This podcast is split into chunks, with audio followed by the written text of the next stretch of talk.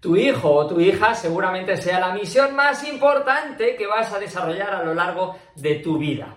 Y por eso es muy fácil que caigas en la búsqueda del ideal. En esa situación en la que quieres que sea responsable, que sea inteligente, que no sufra, que no lo pase mal, que le salgan las cosas, que tenga esos logros, esos éxitos, que tenga seguridad, etcétera, etcétera, etcétera, etcétera.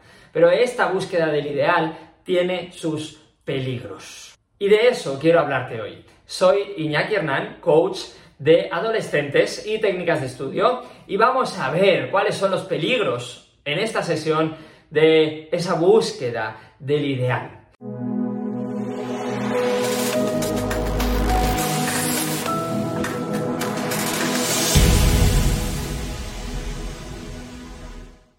Y para empezar, vamos a ver de qué estoy hablando, ¿no? ¿Qué es esto del ideal? Aunque he dicho un poquito una idea al principio. El ideal, el hijo, hija ideal, y más aún si hablamos de la adolescencia, sería ese que estudia, que se le ocurra y que saca buenas notas y que lo hace por su cuenta, pero que a la vez no tiene frustración, eh, no le come demasiado tiempo, no eh, tiene esa ansiedad ni le quita el sueño porque se tiene que quedar hasta las tantas o porque se tiene que, que despertar demasiado temprano. No, lo hace, lo hace bien, saca buenos resultados y sin esa otra cara negativa. El ideal es el que tiene amigos, que tiene amigas, que sale a la calle, pero a la vez el que está principalmente en casa, porque así lo tenemos más controlado y estamos más tranquilos también, ¿verdad? El ideal es el que es el hijo que tiene las ideas claras, que sabe lo que quiere perfectamente y que además lo que quiere encaja con algo que tiene muchas salidas, ¿verdad? Pero a la vez debería mantener un poco la mente abierta, porque al final, ¿qué va a saber con 12 o 14 años lo que va a hacer el resto de su vida? La vida es demasiado larga y él ha vivido todavía muy poquito como para tener las ideas tan claras. El ideal es el que es organizado, responsable, el que tiene las cosas todas ordenaditas. Pero a la vez, y más en la adolescencia, lo ideal es explorar y conocer y descubrir cosas nuevas. Y eso automáticamente tiene que salir del orden. El ideal, el ideal es el que obedece, el que escucha, el que hace lo que le dices, ¿verdad? Pero a la vez, el ideal sería el que es autónomo, el que o la que toma sus propias decisiones y sabe tomar las riendas, ¿verdad? No se deja llevar. El ideal sería el que es competente, el que consigue sacar las cosas, el que tiene sus objetivos, va por ellos, lucha por ellos, los consigue y además los consigue sin cometer errores, porque los errores llevan a frustración, los errores no son lo ideal, ¿verdad? Pero todo esto, evidentemente, he ido diciendo la cara y la cruz de cada cosa. Es inviable. Lo ideal no es posible. El ideal es mentira. Pero tantas y tantas veces madres y padres estamos persiguiendo ese ideal. Y evidentemente caemos en algunos de los peligros de la búsqueda de este ideal. ¿Y cuáles son estos peligros? Eh, voy a plantear aquí cinco peligros. El primero que voy a plantear es que no es realista. No es realista, evidentemente, ya se ha ido viendo a lo largo de este ratito que llevamos. No es realista. No lo vamos a conseguir nunca. Pero, en cuanto estamos intentando conseguir algo que no es realista, nos vamos a frustrar porque no lo conseguimos. Y como madres y como padres estamos continuamente intentando lograrlo, intentando que nuestro hijo pues estudie, o que sea responsable, o que se organice, o que no salga tanto, o que no se junte con ese amigo o con esa amiga, o que duerma bien a su hora, o que tenga el móvil controladito y en los horarios y con el uso adecuado, etcétera, etcétera, etcétera. Es imposible, lo siento, claro que es imposible. No es realista. Pero madres y padres estamos detrás de ese ideal, intentando conseguirlo. Y eso genera frustración. Y va a generar frustración continuamente, día tras día, mientras sigas intentando buscar ese ideal de esta manera. Y en breve, al final del vídeo, vamos a ver un poquito cómo poder gestionarlo, ¿vale? A través de un ejemplo con Google, pero lo vamos a ver ahora en breve. Ahora, ¿cuál sería la segunda trampa de buscar este ideal? La tentación de control. ¿A qué me refiero con esto? Si tú estás buscando la ideal con tu hijo o con tu hija, automáticamente vas a intentar controlarlo. Porque estás intentando conseguir algo y por tanto todo el control que puedas conseguir es lo que te va a permitir adaptarlo, modificarlo, manipularlo, lo que sea necesario para conseguir lo que quieres. Entonces vas a tener esa tentación de control, de saber qué es lo que está pasando, de saber dónde está, de saber qué piensa, de saber tal.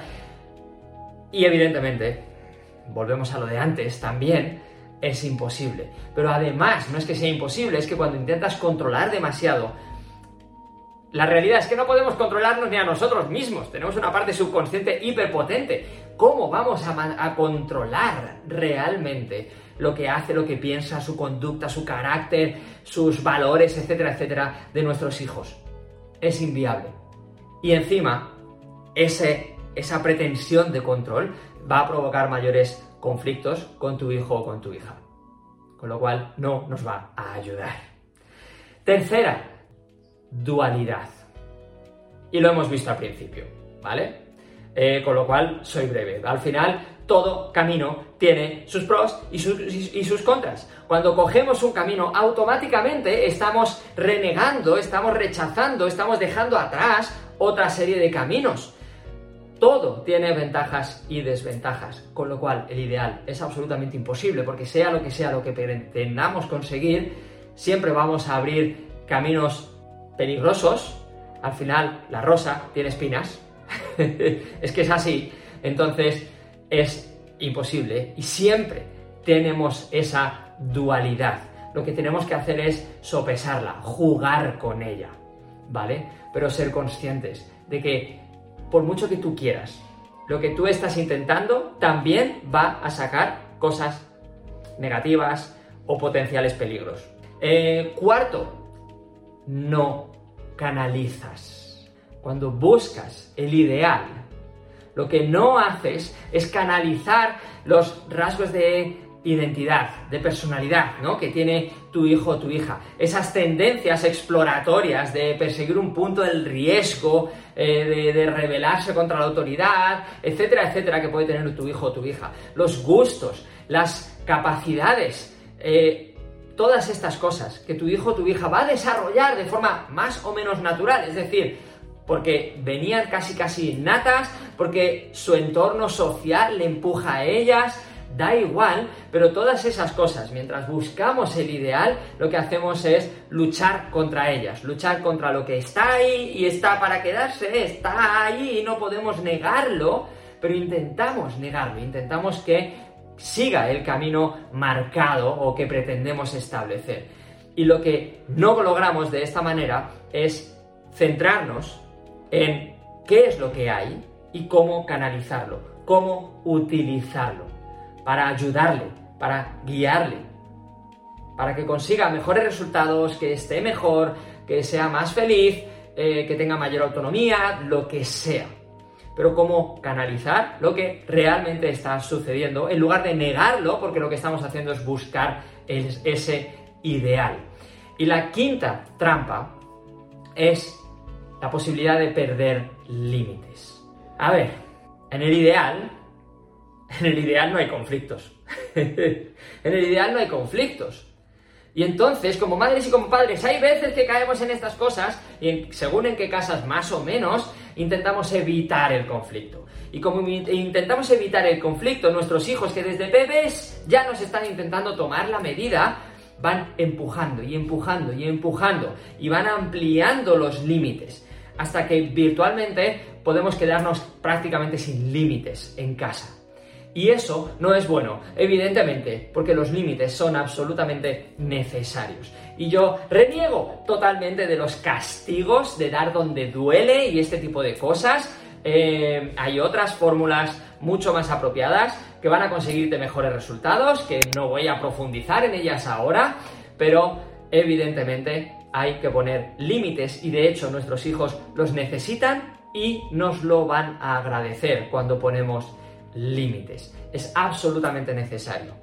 Y por último, ya tenemos las cinco trampas. Lo que quería comentarte al final es la parte positiva, ¿verdad? Todo tiene su lado bueno, es lo que estamos hablando. ¿Cuál es la parte positiva de este ideal, de la búsqueda del ideal?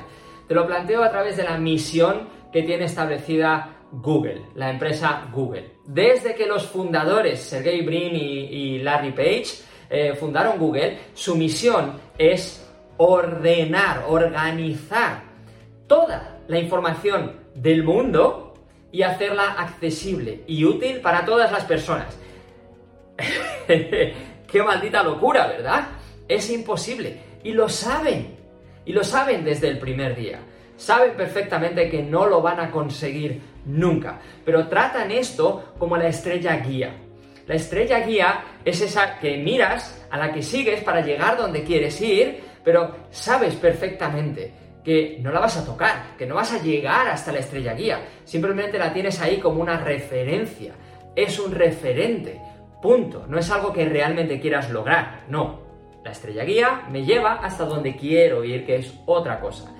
Entonces, en Google, pues al final lo que tienen en la cabeza no, era, no es conseguir realmente eso, son conscientes de que no lo van a hacer, sino acercarse todo lo posible.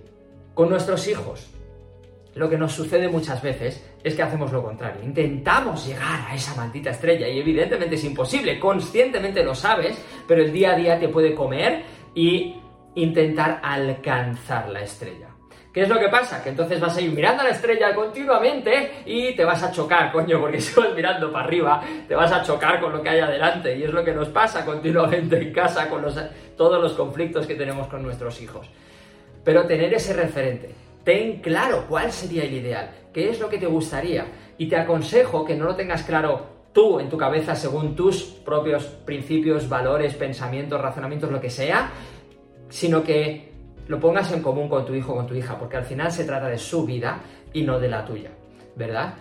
Y tenlo como un referente. Intenta acercarte todo lo posible, por supuesto que sí, pero sé muy consciente de que es eso, de que es un ideal y que lo que vamos a intentar es acercarnos, pero a la vez siendo muy realistas de lo que hay en el día a día, de, lo, de la realidad de la vida, ni más ni menos, usarla, aprovecharla y seguir con esa estrella guía.